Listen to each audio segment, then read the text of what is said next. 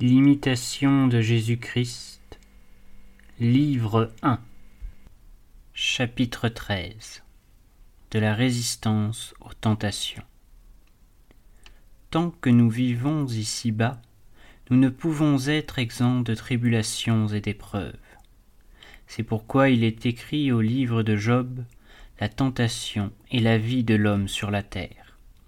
Chacun devrait donc être toujours en garde contre les tentations qui l'assiègent, et veiller et prier pour ne point laisser lieu aux surprises du démon, qui ne dort jamais et qui tourne de tous côtés cherchant quelqu'un pour le dévorer. Il n'est point d'homme si parfait et si saint qui n'ait quelquefois des tentations, et nous ne pouvons en être entièrement affranchis. Mais Quoiqu'importunes et pénibles, elles ne laissent pas d'être souvent très utiles à l'homme, parce qu'elles l'humilient, le purifient et l'instruisent. Tous les saints ont passé par beaucoup de tentations et de souffrances, et c'est par cette voie qu'ils ont avancé. Mais ceux qui n'ont pu soutenir ces épreuves, Dieu les a réprouvés, et ils ont défailli dans la route du salut. Il n'y a point d'ordre si saint ni de lieu si secret où l'on ne trouve des peines et des tentations. L'homme, tant qu'il vit, n'est jamais entièrement à l'abri des tentations, car nous en portons le germe en nous, à cause de la concupiscence dans laquelle nous sommes nés. L'une succède à l'autre, et nous aurons toujours quelque chose à souffrir parce que nous avons perdu le bien et la félicité primitive. Plusieurs cherchent à fuir pour n'être point tentés, et ils tombent dans des tentations plus dangereuses. Il ne suffit pas de fuir pour vaincre, mais la patience et la véritable humilité nous rendent plus forts que tous nos ennemis. Celui qui, sans arracher la racine du mal, évite seulement les occasions extérieures, avancera peu. Au contraire, les tentations reviennent à lui plus promptement et plus violente. Vous vaincrez plus sûrement peu à peu et par une longue patience, aidé du secours de Dieu, que par une rude et inquiète opiniâtreté.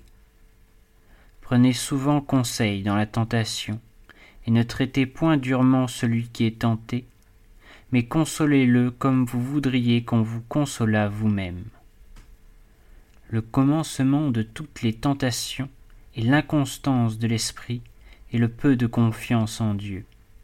Car, comme un vaisseau sans gouvernail est poussé çà et là par les flots, ainsi l'homme faible et changeant qui abandonne ses résolutions est agité par des tentations diverses. Le feu éprouve le fer, et la tentation l'homme juste. Nous ne savons souvent ce que nous pouvons, mais la tentation montre ce que nous sommes.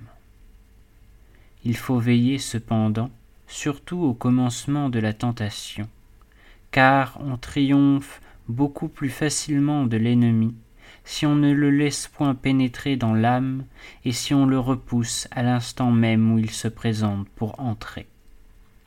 C'est ce qui a fait dire à un ancien Arrêtez le mal dès son origine. Le remède vient trop tard, quand le mal s'est accru par de longs délais. D'abord une simple pensée s'offre à l'esprit, puis une vive imagination, ensuite le plaisir et le mouvement déréglé et le consentement. Ainsi, peu à peu l'ennemi envahit toute l'âme, lorsqu'on ne lui résiste pas dès le commencement. Plus on met de retard et de langueur à le repousser, plus on s'affaiblit chaque jour et plus l'ennemi devient fort contre nous. Plusieurs sont affligés de tentations plus violentes au commencement de leur conversion, d'autres à la fin. Il y en a qui souffrent presque toute leur vie. Quelques-uns sont tentés assez légèrement, selon l'ordre de la sagesse et de la justice de Dieu, qui connaît l'état des hommes, pèse leurs mérites et dispose tout pour le salut de ses élus. C'est pourquoi, quand nous sommes tentés, nous ne devons point perdre l'espérance, mais prier Dieu avec plus de ferveur, afin qu'il daigne nous secourir dans toutes nos tribulations, car, selon la parole de l'apôtre, il nous fera tirer avantage de la tentation même, de sorte que nous puissions la surmonter. Humilions donc nos âmes sous la main de Dieu, dans toutes nos tentations, dans toutes nos peines, parce qu'il sauvera et relèvera les humbles d'esprit. Dans les tentations et les traverses, on reconnaît combien l'homme a fait de progrès. Le mérite est plus grand et la vertu paraît davantage. Il est peu difficile d'être pieux et fervent lorsque l'on n'éprouve rien de pénible. Mais celui qui se soutient avec patience au temps de l'adversité donne l'espoir d'un grand avancement.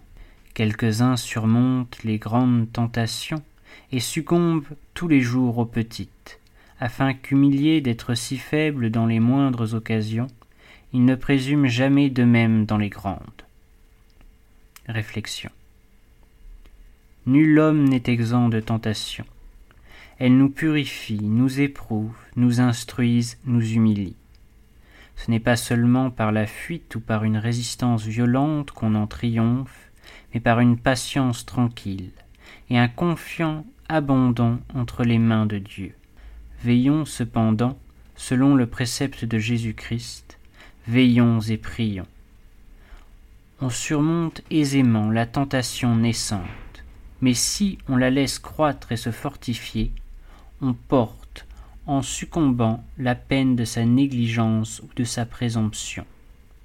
Voulez-vous réellement vaincre, repousser l'ennemi dès sa première attaque? Voulez-vous retirer du combat l'avantage en vue duquel Dieu permet que nous soyons tentés? Reconnaissez votre misère, votre faiblesse, votre impuissance, et humiliez-vous de plus en plus. L'humilité est le fondement de notre sûreté, de notre paix et de toute perfection.